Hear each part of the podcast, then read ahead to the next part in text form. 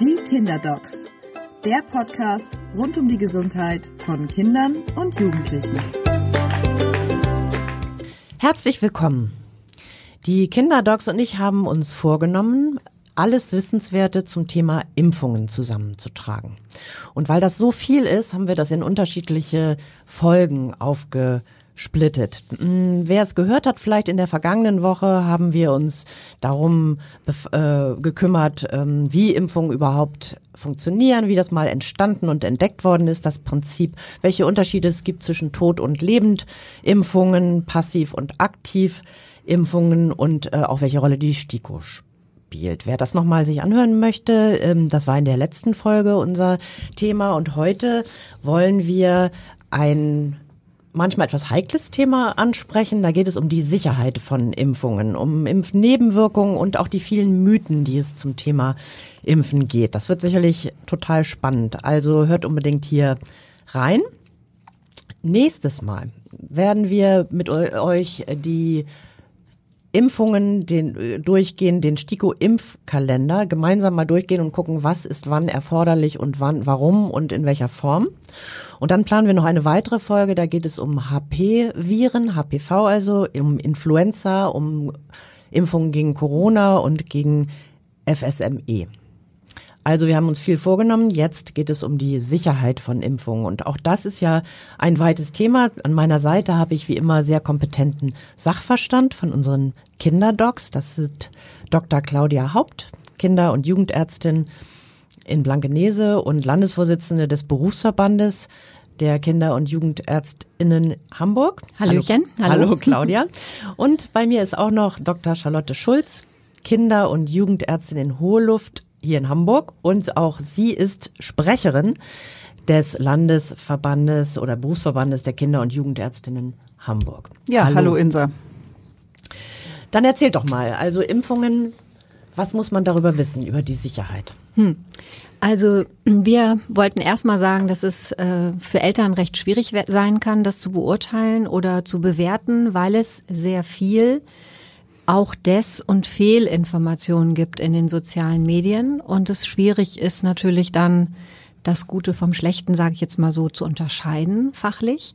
Und es gibt eine Institution in Deutschland, das ist wichtig, das einmal den ähm, Eltern zu erzählen, die extra dafür da ist, die, Be die Sicherheit von Impfstoffen zu bewerten und auch zu überwachen. Und das ist das sogenannte Paul-Ehrlich-Institut. Ähm, dass äh, die gründliche wissenschaftliche Bewertung der Impfstoffsicherheit und Wirksamkeit macht. Und zwar, was viele gar nicht wissen, nicht nur vor der Zulassung eines Impfstoffs, sondern auch danach noch. Und dass die ganze Zeit monitort und äh, gewährleistet, dass ein hoher Sicherheitsstandard gegeben ist. Du wolltest gerade da rein? Wolltest nee, ich wollte fragen? nur sagen, dass Paul Ehrlich so, das kannten ja viele vielleicht äh, vorher nicht. Das ist gar nicht so bekannt gewesen, aber seit Corona hat man doch viel davon gehört, genau wie von der STIKO und all den anderen. RKI sagt auch jedem heute etwas und das sind ja verschiedene Instanzen, die da drauf gucken, glaube ich. Ja, und die werten wirklich äh, unendlich viele Daten aus und ähm, machen da ein, also wirklich auf hoch, hohem wissenschaftlichen Niveau wird das gemacht und es ist nicht irgendwie äh, so, dass da Studien mit einfließen, die nicht wissenschaftlich höchsten Ansprüchen gerecht werden. Und es ist davon auszugehen, dass wenn ein Impfstoff in Deutschland zugelassen wird, dass der diese Bewertung durchlaufen hat und dass der am Ende für sicher und wirksam befunden wurde, sonst würde er überhaupt gar nicht zugelassen. Das Aber Ganze gibt es auch auf europäischer Ebene. Charlotte? Genau. Wichtig ist vielleicht einfach auch nochmal, dass man sich klar macht, Impfstoffstudien werden ja im besten Fall schon an einer sehr großen Zahl von Probanden durchgeführt haben wir meinetwegen 10.000 Probanden, die diese Impfstoffstudie durchlaufen ähm, und durchgeführt haben. Und wir haben festgestellt, der Impfstoff ist sicher kann es natürlich sein, wenn wir eine Impfung eine Million Mal anwenden, dass vielleicht doch extrem seltene Nebenwirkungen auftreten. Und dafür ist es so wichtig, auch nach Zulassung das noch genau zu monitoren. Und wir als Ärzte würden auch, ähm, oder das tun wir auch, jedwede potenzielle Nebenwirkung, die nicht in das erwartbare Maß oder Range da fällt, auch dahin zu melden, damit das Ganze eben permanent up-to-date und aktualisiert wird. Ja, und selbst bei Verdacht, ne? wenn nur ein zeitlicher Zusammenhang da ist, damit das abgeklärt werden kann. Und man muss auch dazu sagen, dass in der der Regel Impfstoffe zunächst bei den Erwachsenen in großen ähm, Studien untersucht werden, bevor überhaupt das erste Kind äh, eine, die erste Kinderstudie herangezogen wird. Jetzt sag dir nochmal, warum ist das so wichtig mit den Impfungen? Also wir hatten da schon mal drüber gesprochen. Es geht einmal um das um den Individualschutz, also mit anderen Worten um den Schutz des eigenen Kindes eben vor Krankheiten.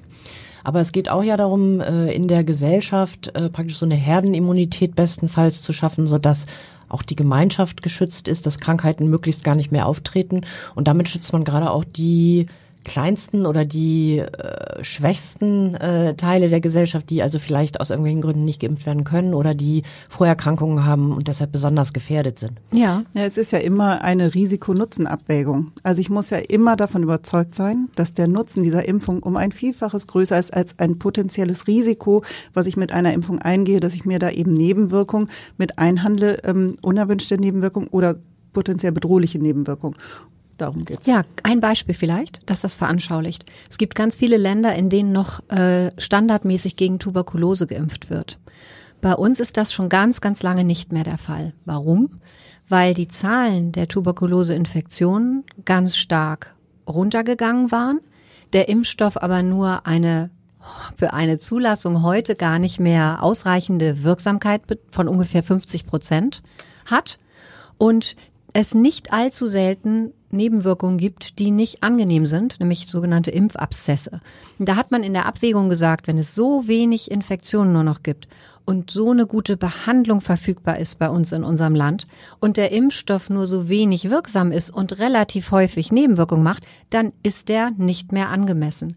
Und solche Abwägungen können im Prinzip Passieren dann getroffen laufend. werden. Mhm. Ja, die, es wird laufend gemonitort, ob das überhaupt noch sinnvoll ist. Genau. Wir wollen ja ähm, jetzt über Nebenwirkungen sprechen, ne, Charlotte? Ja, genau. Ähm, Nebenwirkungen einer Impfung, ähm, es gibt häufige, es gibt sehr seltene Nebenwirkungen, ähm, sind immer Ausdruck letztendlich der Mobilisierung der Abwehrkräfte. Und was wir ähm, und man kann, glaube ich, sagen, dass sie in aller Regel bei den im Moment sozusagen empfohlenen Impfungen auch harmlos sind. Was wir häufig sehen, ist eine Rötung und Schwellung, die auch schmerzhaft ist an der Einstichstelle. Ähm, das ist etwas, was von alleine nach zwei bis drei Tagen wieder verschwindet. Man muss sich ein bisschen bemühen, gerade die Säuglinge vielleicht an der Stelle dann nicht anzufassen, das möglichst nicht zu berühren. Darf ich ähm, dazu noch kurz was sagen?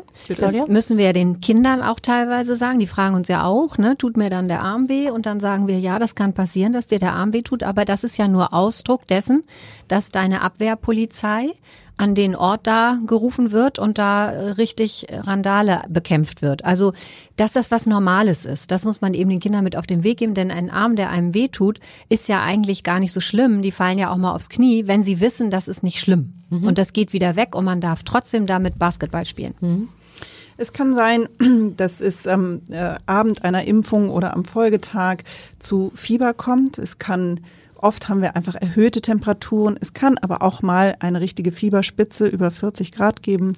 Ähm, die Kinder können abgeschlagen, also so ein bisschen müde und matsch und mau irgendwie sein ähm, und auch über Kopf- und Gliederschmerzen klagen. Man darf, wenn diese Nebenwirkungen auftreten und als sehr unangenehm empfunden werden, auch medikamentös dagegen was tun. Man darf also ein Fieber- oder Schmerzmittel dann auch geben. Aber das ist, äh, Charlotte, nochmal die Nachfrage, das fragen sich vielleicht die Eltern jetzt auch, die mhm. zuhören. Ähm, wenn es nach einer Impfung ähm, Fieber oder eine Temperatur von mehr als 40 Grad gibt, das ist noch nicht so beunruhigend, dass man da einen Arzt aufsuchen muss oder in eine Notaufnahme fahren muss? Nein, das ist ja quasi Fieber mit Ansage. Mhm. Und wir, wir instruieren unsere Eltern ja auch, wir sagen auch, seien Sie ein bisschen aufmerksam, wenn sich Ihre Kinder heute Abend so verhalten wie immer, dann müssen Sie auch gar nicht groß Fieber messen oder irgendwas tun. Aber wenn Sie merken, die werden so ein bisschen müde und matschig und auch ein bisschen jammerig. Messen Sie die Temperatur. Wenn die wirklich hoch schießt, ähm, wenn die über 39 geht, wenn Sie merken, Ihr Kind hat offensichtlich Schmerzen, dann geben Sie bitte ein Fieber- und Schmerzmittel und ähm, damit kann man den Kindern sehr gut helfen bei, diesen, bei dieser Art von Impfnebenwirkungen. Und der Spuk ist dann aber auch ganz schnell am nächsten Tag vorbei. Ja. Ähm, Genau, selten kann es mal, wenn es so einen hohen Fieberanstieg gibt, auch mal einen Fieberkrampf geben. Wir haben ja schon in unserer Folge Fieber und Fieberkrämpfe darüber gesprochen. Das betrifft in der Regel aber Kinder, die auch bei anderen ähm, hochfieberhaften Infekten zum Beispiel ähm, gefährdet wären, einen Fieberkrampf zu bekommen. Also das ist jetzt nicht explizit etwas, was nur bei diesen Impfungen auftritt, sondern das betrifft eben die Kinder, die vielleicht dazu neigen, dass sie so einen Fieberkrampf bekommen könnten. Und bei unseren eher größeren Kindern oder Jugendlichen müssen wir auch immer ein bisschen im Blick haben, dass die auch mal akut mit so Kreislaufbeschwerden reagieren. Den wird dann doch ein bisschen schummerig und schlecht. Ähm, genau, das müssen wir immer vorher mit denen besprechen. Die sollen sich melden, wenn sie sich komisch fühlen und im Zweifelsfall schnell hinlegen. Das kommt auch immer mal vor. Mhm.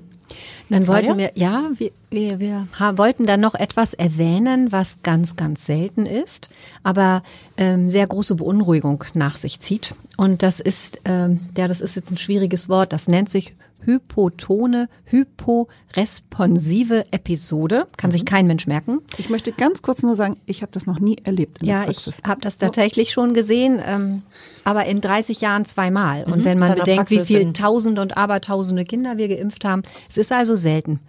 Es ist aber sehr eindrucksvoll, weil die Kinder dann nach der Impfung schlaff werden und nicht mehr ansprechbar sind. Und das beunruhigt Eltern logischerweise ganz extrem. Das Ganze ist Kurz, das Ganze geht immer ohne Folgen und ohne bleibende Nachwehen, also ohne Schäden vonstatten. Aber man muss wissen, dass es sowas gibt und dass das im Prinzip, obwohl es so schlimm aussieht, harmlos ist. Und das geht dann von alleine wieder weg? Ja, das geht von alleine wieder weg. Was aber wichtig ist, wenn, wenn du jetzt hörst, ne, du weißt also, ähm, Charlotte ist auch schon ganz schön lange dabei. Das ist so selten, dass nicht jeder, der noch nicht 100 Jahre dabei ist, ähm, das dauernd sieht. Deswegen ist das für Eltern äh, etwas, wovon sie vielleicht auch noch nie gehört haben. Und ähm, dann muss man eben wissen, als als betreuende Ärztin und als Patientin oder als Eltern, dass das eben nicht so bedrohlich ist, wie es ausschaut. Und dann wollten wir noch einmal kurz darauf hinweisen, dass bei Lebendimpfungen, wo der Körper sozusagen dieses abgeschwächte Virus präsentiert bekommt, sechs bis 14 Tage, also roundabout ein bis zwei Wochen vergehen, bis überhaupt Nebenwirkungen auftreten können. Achso, das ist ja, das hatten wir in der letzten Folge erklärt, darum kann ich das schon äh, fehlerfrei referieren, hoffe ich jedenfalls.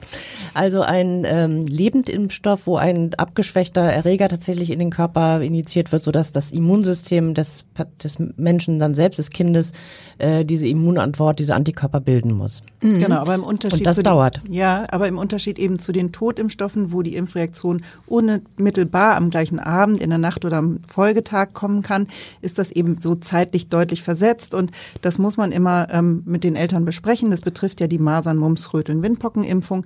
Ähm, das also das heißt, der Abstand, der dann betrachtet werden muss, ist ein bisschen größer. Eine Impfung und dann eine Woche später oder zwei Wochen ja, später, genau. wenn da was Dass die also auffällt, vielleicht nicht den Langstreckenflug irgendwie zehn ja, Tage oder später die Taufe. haben. Oder wenn wir genau, wissen, in einer Woche ist Taufe, dann ja. machen wir das nicht, weil wer mhm. möchte gerne an der Taufe vielleicht ein 40 Grad fieberndes äh, Kleinkind mhm. haben. Äh, man muss dazu wissen, dass gerade bei den Masern, Mumps, Röteln, Windpocken die fieberhaften Reaktionen vergleichsweise häufig auftreten. Das ist ja meistens nur ein, ein halber oder ein Tag.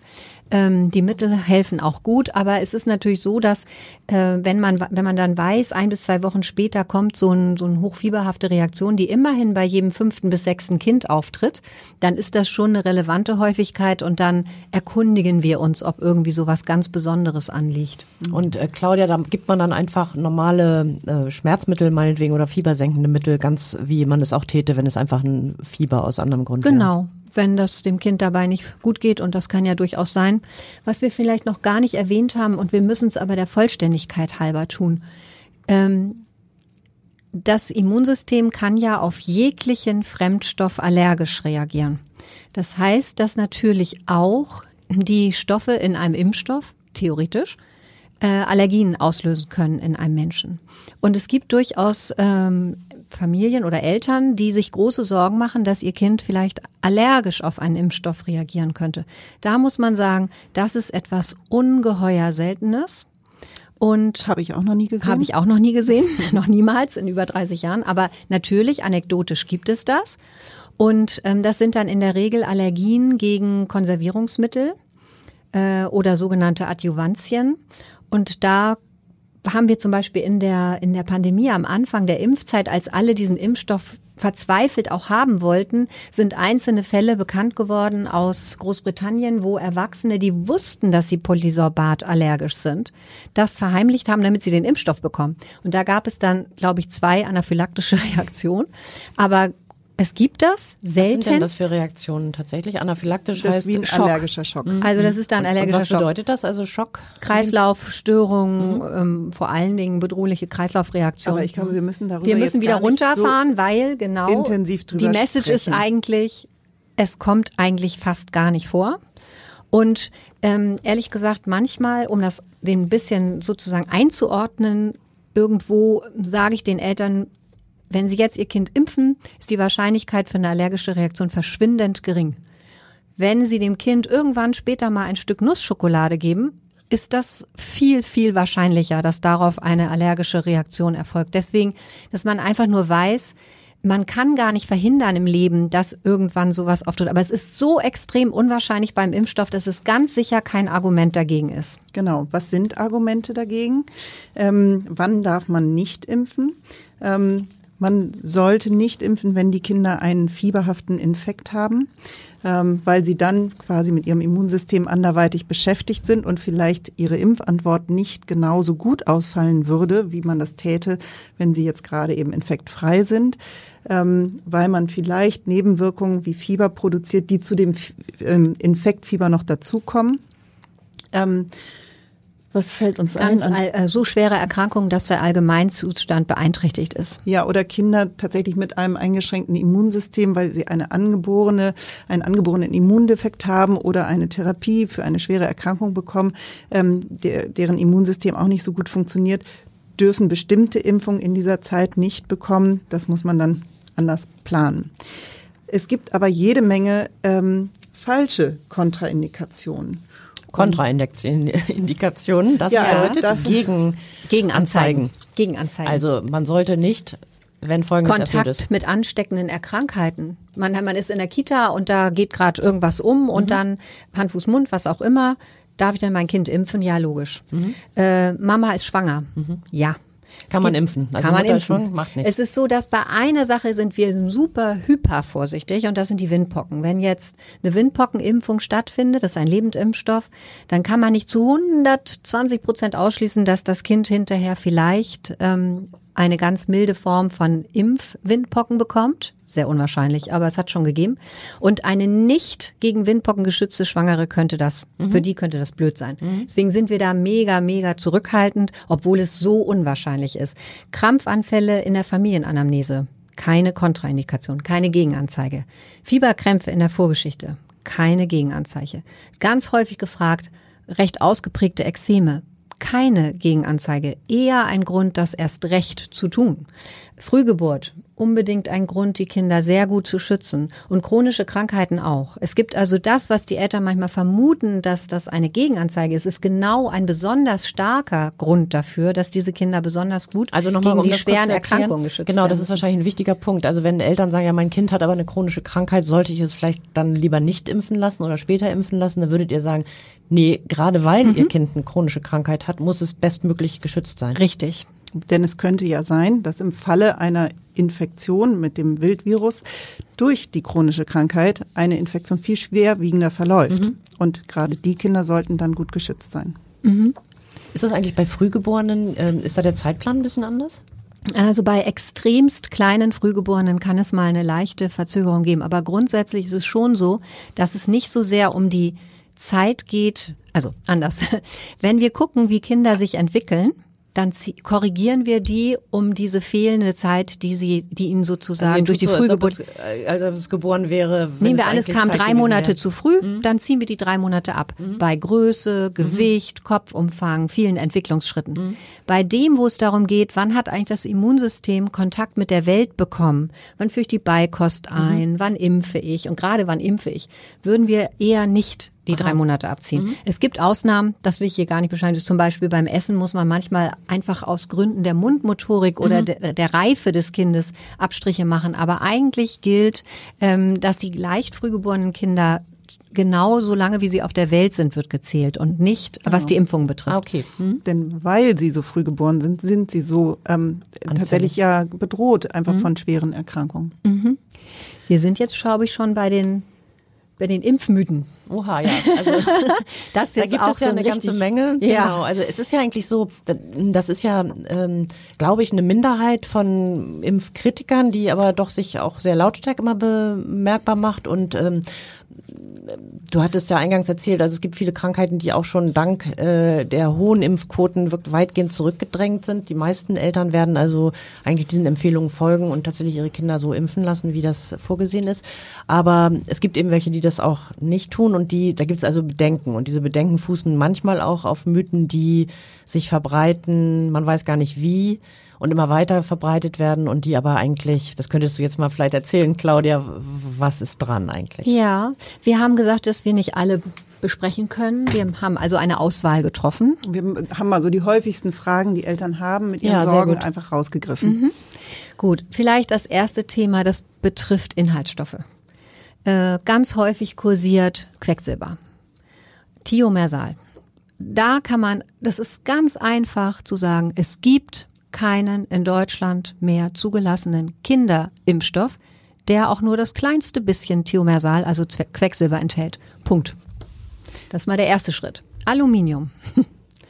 Aluminium ist in diversen Impfstoffen drin. Ja.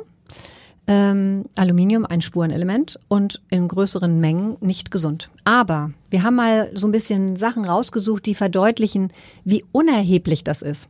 Ein Stillbaby bekommt in den ersten sechs Monaten über die Muttermilchernährung ungefähr 10 Milligramm Aluminium. Also zusammengerechnet.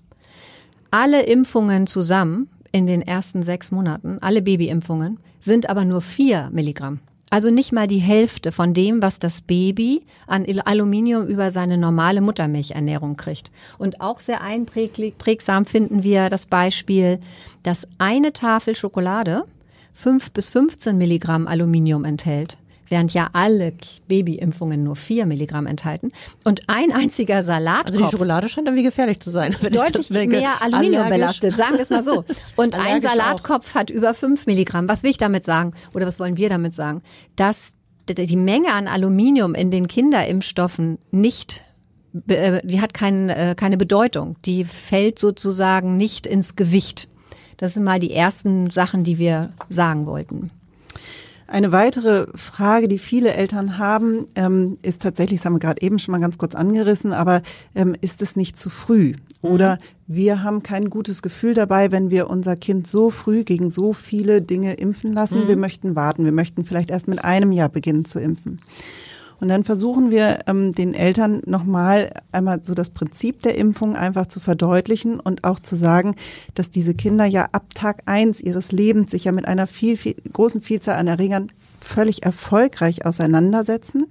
Denn zum Zeitpunkt der ersten Impfung, wenn die Kinder also acht Wochen in der Regel so Pi mal Daumen alt sind, haben sie einfach schon so, so viel erfolgreiche Erregerkontakte durchgemacht, m, dass wir wissen, dass es immunkompetente, gesunde Kinder sind. Und wir versuchen auch nochmal zu erklären, wie wichtig es ist, so früh wie möglich zu impfen, weil das unreife Immunsystem einfach bestimmte Erreger auch nicht so rasch erkennen kann, dass es wirksam sich dagegen wappnen und schützen kann.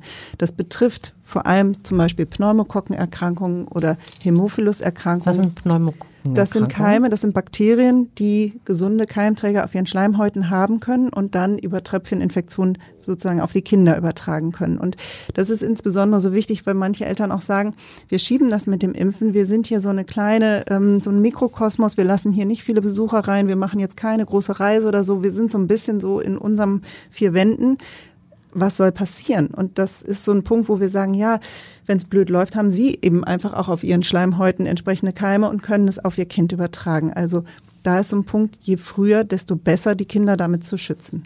Und auch, was wir in der letzten Folge schon mal gesagt haben, die Verträglichkeit einer Impfung ist genauso gut bei kleinen Kindern wie bei älteren Kindern. Ja, also wenn ein Kind dazu neigt, auf Fie Impfungen mit Fieber zu reagieren, dann tut es das mit acht Wochen genauso wie mit acht Monaten. Genau. Und ein weiterer Impfmythos ist, dass die Impfungen sinnlos sind, weil sie nicht zu 100 Prozent schützen. Das wird auch sehr häufig herangezogen. Es gibt natürlich keinen Impfstoff, der zu 100 Prozent schützt. Die guten haben sehr, sehr hohe Wirksamkeitsraten, aber eben 100 Prozent erreicht kaum einer. Mir ist jetzt auf Anhieb keiner, fällt mir keiner ein. Ich glaube, da muss man ganz klar sagen, was haben wir für einen Anspruch? Soll die Impfung die Krankheit komplett verhindern oder den schweren Verlauf? Genau, und das ist ja so, dass selbst wenn die Krankheit vielleicht nicht komplett verhindert werden kann, der schwere Verlauf trotzdem deutlich unwahrscheinlicher oder bis ausgeschlossen ist. Aber was kann man noch sagen? Sie reduzieren halt ganz klar die Gefahr der Ansteckung. Das haben wir ja auch schon erwähnt. Sie verringern ganz massiv den, die Gefahr der Weiterverbreitung der Erreger. Sie verhindern die schweren Krankheitsverläufe oder mögliche bleibende Schädigungen des Kindes. Und es ist auch so, dass wir bei hohen Impfraten halt einfach viel weniger zirkulierende Erreger haben. Das schützt alle in der Gemeinschaft. Deswegen sind auch Impfungen, die nicht hundertprozentig vor der Infektion schützen, außerordentlich wertvoll. Sowohl für das Individuum als auch für die Gemeinschaft. Genau. Und ein letzter Punkt, den wir noch rausgegriffen haben. Eltern fragen häufig, ich habe gehört, ich habe gelesen, dass Impfungen Autismus hervorrufen. Ja, habe ich auch. Äh, als ich mich vorbereitet habe, habe ich das, ja. bin ich da auch drauf gestoßen, dass das so ein Gerücht ist und warum. Mh. Genau, und das ist ein Gerücht, das ist wirklich ähm, spannend, dass sich seit den 90er Jahren wirklich hartnäckig hält bei aller Aufklärung. Und ähm, da wollen wir einmal ganz kurz auf die Geschichte nochmal, die dahinter steckt, ähm, eingehen. Ähm, das war ein ehemaliger Arzt, der ähm, in den 90er Jahren eine Studie ähm, veröffentlicht hat, in, ähm, eine Studie mit zwölf Patienten, also mini kleine Gruppe, und tatsächlich gefälschte Daten ähm, veröffentlicht hat und nahegelegt hat, dass ähm, die, da ging es insbesondere um die Masernimpfung, die Kombination Masern, Mumps, Röteln-Impfung, um die Dreierkombination, dass das Autismus hervorrufen könnte. Und es konnte aber gezeigt werden, dass diese Studie gefälscht war. Der wurde auch angezeigt. Es wurde eben die Zulassung Ehrlich entzogen. gesagt, nach allem, was ich über Studien weiß, finde ich, ist, glaube ich, zwölf auch jetzt nicht eine unbedingt eine repräsentative Zahl. Ne? Mal abgesehen davon. Kaum. Genau. Also die Studie wurde zurückgezogen aber das Gerücht war in der Welt mhm. und es hält sich bis heute hartnäckig über 30 Jahre. Was, also das ist, das ist ja verrückt. Aber, aber da ist nichts dran oder es steckt da doch ein Körnchen Nein, Wahrheit es wurde ganz klar widerlegt und es wurden auch danach natürlich auch gerade deshalb einfach ganz intensiv auch Studien mit hohen Fallzahlen durchgeführt, die ganz klar das widerlegen konnten. Ja. Und dafür könnte man jetzt noch 20 weitere Beispiele bringen. Nur dieses ist halt eins von den bekanntesten. Es gibt einfach immer mal wieder äh, Fehlmeldungen, Falschmeldungen oder Irrtümer, die aber dann nicht so richtig rauszukriegen sind wieder aus der Bevölkerung, ja, ne? aus dem kollektiven Gedächtnis. Zu diesem Thema Autismus hatte ich auch gelesen, dass man dann eben tatsächlich Studien gemacht hat und geschaut hat, wie häufig der Anteil von Kindern, von geimpften Kindern ist, die autistisch waren oder Autismus entwickelt haben und das verglichen hat mit der Zahl der nicht geimpften Kindern, wie sich häufig sich da Autismus äh, entwickelt. Und da schien es keine Unterschiede zu geben. Also deshalb wäre die Verbindung mit Autismus da einfach falsch. Mhm. Genau, uns ist ganz wichtig, dass aber Eltern, wenn sie dann aber diese, diese Dinge gelesen haben und nicht gut einordnen können und ihre Sorgen haben, dass sie das mit uns vor den Impfungen besprechen, damit wir ähm, einfach das bestmöglich miteinander besprechen und versuchen einfach diese Sorgen zu nehmen und mit sachlichen Informationen zu unterfüttern. Wie ist denn das aus in eurer Praxis? Sind die Sorgen da größer geworden bei den Eltern oder wie nehmt ihr das wahr? Oder sind die meisten jetzt auch durch diese ganzen Diskussionen im Zusammenhang mit Corona da auch irgendwie einfach aufgeklärt? Also tatsächlich, Sowohl meine Erfahrung auch. gibt es beides. Mhm. Wir haben auf der einen Seite so eine durchaus erkennbar, mh, mm, gerade in bestimmten Bevölkerungsgruppen, äh, Impfskepsis. Auch dadurch natürlich getriggert, dass in den sozialen Medien so unendlich viele nicht gute Informationen zirkulieren, die aber sehr schnell verbreitet werden. Und auf der anderen Seite habe ich aber einige Familien, die sehr, sehr impfkritisch waren oder sogar Impfgegner waren, die im Zuge der Auseinandersetzung mit der Corona-Impfung sich sozusagen selbst bekehrt haben. Oder auch so weitergebildet dann, haben vermutlich. Ja, die dann so viel gelesen und gelernt haben, dass sie sich umentschieden haben. Mhm. Und also beides hat es gegeben. Ähm, es ist uns aber schon wichtig zu sagen, oder sagen wir mal, wir können ganz viele Eltern, die eigentlich nicht Impfgegner sind, sondern die sich eigentlich nur Sorgen machen. Die können wir durch gute Informationen eigentlich immer irgendwie dahin kriegen, dass sie in der Abwägung sich dann wohlfühlen mit dem Impfen und dann auch froh sind, dass sie sozusagen diese Entscheidung treffen konnten. Es gibt so eine kleine Gruppe, ähm, wo das im Prinzip mit der Weltanschauung kollidiert. Also wo, wo ich sage mal, wo das praktisch ein Dogma ist keine Fehlinformation Ja, oder irrationale Angst, sondern einfach eine andere Sicht, die Welt zu sehen. Und die können wir manchmal nicht überzeugen. Und ähm, da muss man dann irgendwie ein Agreement finden, da entweder einen kleinen gemeinsamen Nenner, damit das Kind nicht nicht auch gegen Tetanus nicht geschützt ist, ja, also dass man echt Angst hat, wenn es sich mal verletzt oder eine Verbrennung hat, dass es wirklich sehr, sehr krank werden könnte. Ähm, und dass man sich so rantastet oder dass man eben über die Jahre versucht, irgendwie gemeinsame Wege zu finden. Aber es gibt schon auch, ich nenne es jetzt mal, sehr überzeugte Impfgegner, wo sich die Diskussionen nicht lohnen. Ähm, das ist aber eine sehr kleine Gruppe. Die allermeisten Eltern wünschen sich eine gute Aufklärung und ähm, können dann auch eine Entscheidung entscheiden. Ja, Letztendlich entscheiden die Eltern. Und ähm, ich glaube, unsere Aufgabe ist es wirklich eben so viele gute sachliche Informationen bereitzustellen und mit ihnen zu teilen, wie wir eben können.